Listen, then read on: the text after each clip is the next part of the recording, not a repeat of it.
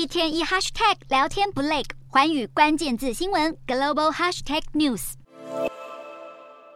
金砖五国领导人和代表手牵着手，展现五国紧密的关系。第十五次金砖国家领导人峰会，二十二到二十四号在南非约翰尼斯堡举行。而习近平在第一天缺席重要论坛，引起各界揣测之后，终于在第二天现身演讲。当谈到国际情势，习近平更意有所指，表示不是谁的胳膊粗、嗓门大，谁说了就算，更不应该把自己的家法包装成国际规则。俄罗斯方面只能透过视讯发表演说的普丁，同样借机为发动乌克兰战争来做辩护。一如既往把战争责任甩锅给西方，并主张强化金砖五国机制。因为如今俄罗斯为了缓和西方制裁冲击，正寻求扩大与亚洲、非洲和拉丁美洲的贸易。而货币改革和去美元化也正是这一次峰会的讨论焦点。巴西总统鲁拉主张金砖采用共同货币，并呼吁加强金砖国家新开发银行的功能。针对先前传出金砖国家正在研究一种基于一篮子货币为基础的国际储备货币，